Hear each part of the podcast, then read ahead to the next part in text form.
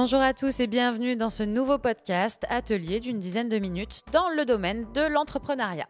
Aujourd'hui, le sujet est dans la continuité du dernier atelier. On va parler de marché cible et de persona type. Dans le monde de l'entreprise, ce qu'on appelle un marché, c'est le terrain de vente existant dans un domaine. Le marché regroupe l'ensemble des clients intéressés par un domaine d'activité, mais aussi les entreprises et structures existantes dans ce domaine. Par exemple, le marché de l'immobilier, le marché du prêt-à-porter, etc. Un marché cible, c'est la petite part du marché global à laquelle on va s'attaquer plus précisément en fonction de notre produit ou de notre service, et bien sûr de nos objectifs de développement. Ce marché cible nous permettra, comme son nom l'indique, de cibler plus précisément un type de personne.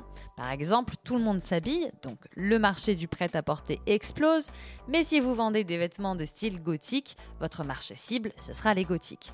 Bien évidemment, en général, notre marché cible est beaucoup moins simple à trouver et il va falloir qu'on fasse quelques recherches. Votre marché cible est composé de un ou plusieurs groupes de types. ouais, t'es bien sympa, Mireille, mais c'est quoi un personnatype Un personnatype est un outil d'aide à la conception et à la communication. Il est une caricature de notre client idéal, mais une caricature très très recherchée et précise.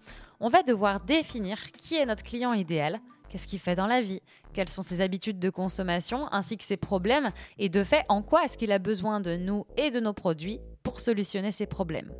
Il se peut qu'on ait plusieurs clients idéaux possibles qui adhéreraient à notre produit pour des raisons différentes. Admettons qu'on vende un bonnet. Tout le monde peut avoir besoin d'un bonnet. Mais cibler des personas nous permettra de comprendre leurs spécificités et leurs problématiques afin d'adapter notre produit ou notre plan de communication dans le but de toucher le bon marché cible. Si je vends un bonnet avec des oreilles de lapin, mon marché sera peut-être les enfants.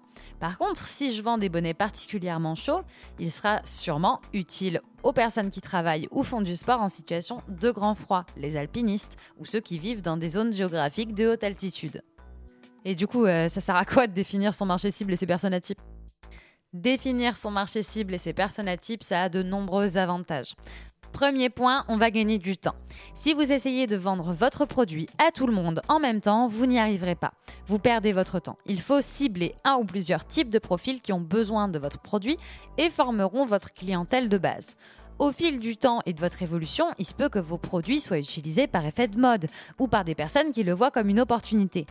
Mais pour pouvoir faire vivre votre marque et tester vos produits en ses débuts, il vous faut définir votre marché cible. Aussi, vous gagnerez de l'argent. En effet, votre marché cible et vos types vous permettent de diriger votre plan de communication et de marketing vers un type de personne. L'objectif, c'est tout simplement que nos publicités et nos investissements potentiels soient plus rentables et efficaces. Si vous ne définissez pas vos personas ou que vous les définissez mal, vos publicités seront un gouffre sans rentabilité.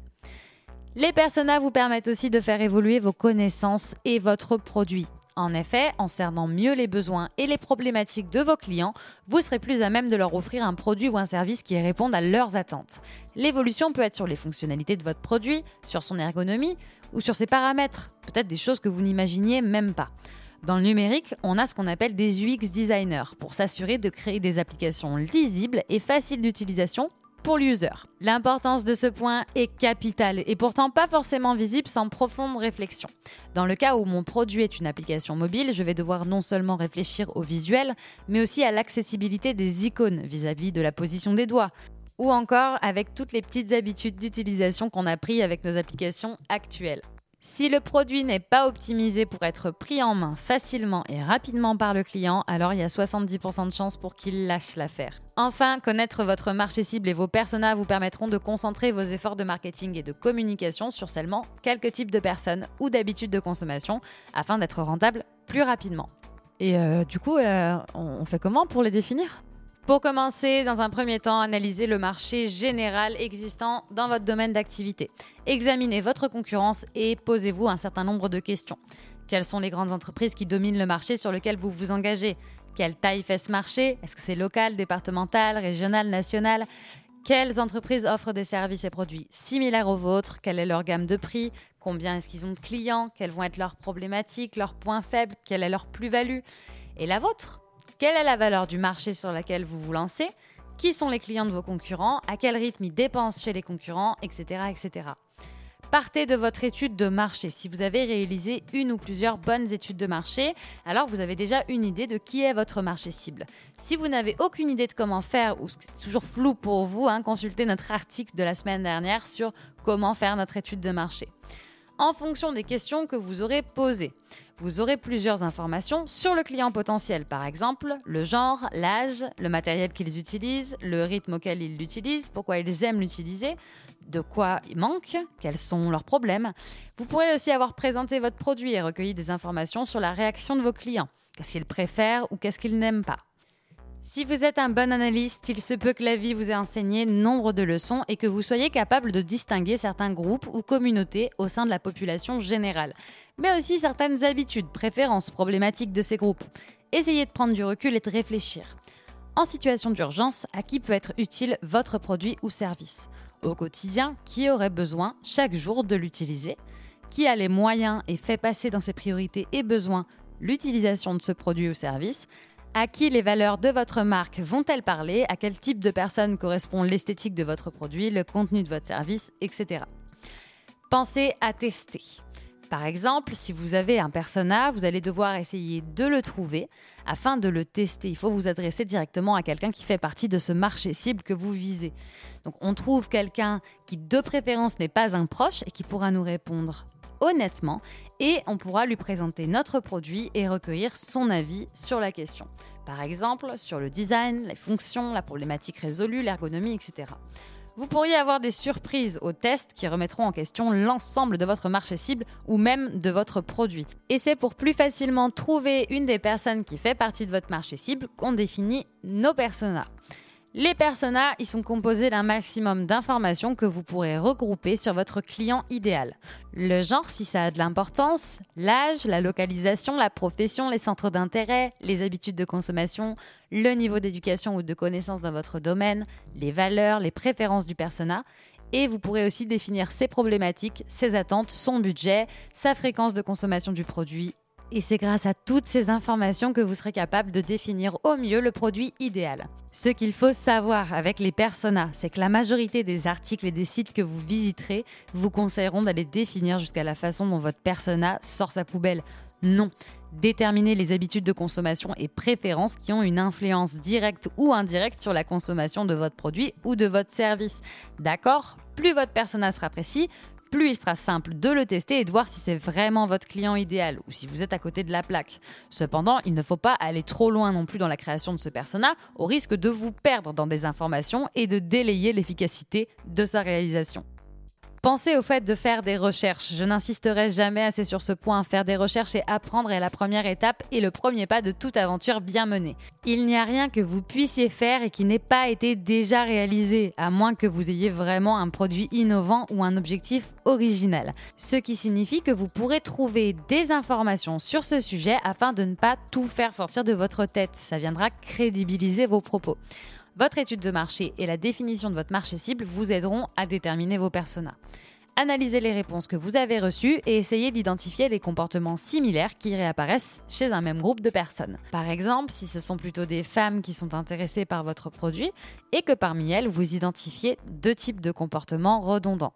Par exemple, des femmes qui ont plus de 50 ans avec une catégorie socio-professionnelle plutôt élevée et qui utiliseront fréquemment votre produit même si le coût est assez élevé parce que c'est dans leurs habitudes, leurs valeurs ou leurs attentes. Et puis des femmes de 20 ou 30 ans, étudiantes ou salariées, utilisant très occasionnellement le produit pour des coûts moindres parce qu'elles ont aussi des valeurs, habitudes et attentes similaires mais qu'elles n'ont tout simplement pas le pouvoir d'achat de faire en sorte de le consommer aussi fréquemment. N'hésitez pas à lire des livres, des magazines, des articles ou encore à regarder des reportages concernant votre cible ou ce type de support que votre cible lit afin d'en savoir plus sur l'approche et la réflexion de cette dernière. Pour définir des personas efficaces, n'hésitez pas à analyser votre audience ou votre clientèle existante si vous en avez une. Qui sont les personnes qui vous suivent, vous soutiennent et investissent en vous? Pourquoi le font-elles et jusqu'où vont-elles dans leur engagement auprès de votre marque? N'hésitez pas à questionner vos clients ou anciens clients sur leur expérience auprès de vos services et à faire le point sur les objectifs de vos différents clients au moment où ils ont fait appel à vous. La similitude de ces différents objectifs peut vous orienter dans la clientèle cible. Fiez-vous à votre expérience et à vos connaissances et encore une fois, n'hésitez pas à consulter qui sont les clients des concurrents qui proposent des produits vraiment similaires aux vôtres et qui auraient des problématiques que vous résoudriez. Pour définir et vérifier vos personas, rien de tel que de les tester sur le terrain. Une fois que vous avez une idée assez précise du persona type et de ses habitudes de consommation, rencontrez-le. Vous pouvez aussi poser ces questions via Internet ou par téléphone, mais c'est moins simple. Donc le but, c'est de savoir si votre produit ou votre service répond correctement à ses besoins et attentes. Vous pourriez vraiment être surpris de ce que vous découvrez, car imaginer la vie de quelqu'un d'autre est plus facile à dire qu'à faire. Il y a des éléments qu'on est presque incapable d'imaginer seul en ne se confrontant pas à la réalité de la personne. Donc confrontez-y vous le plus rapidement possible et faites évoluer vos personas vers une efficacité optimale.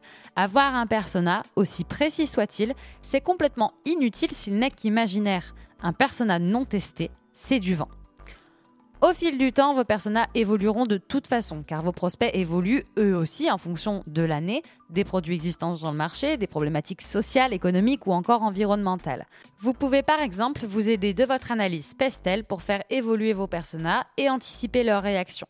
Découvrez ce qu'est la méthode Pestel dans l'article de notre blog Réalisez votre étude de marché. Vous arrivez à la fin de ce podcast concernant la définition du marché cible et des personas. J'espère que celui-ci vous aura aidé et vous aura aiguillé dans qu'est-ce que c'est, comment on les compose et à quoi ça sert. Si vous voulez en savoir plus sur les types, sur le marché cible, je vous invite à consulter les articles de notre blog à ce sujet sur atypique.com et vous avez aussi la possibilité de trouver dans notre boutique des cours en PDF pour apprendre ce que c'est.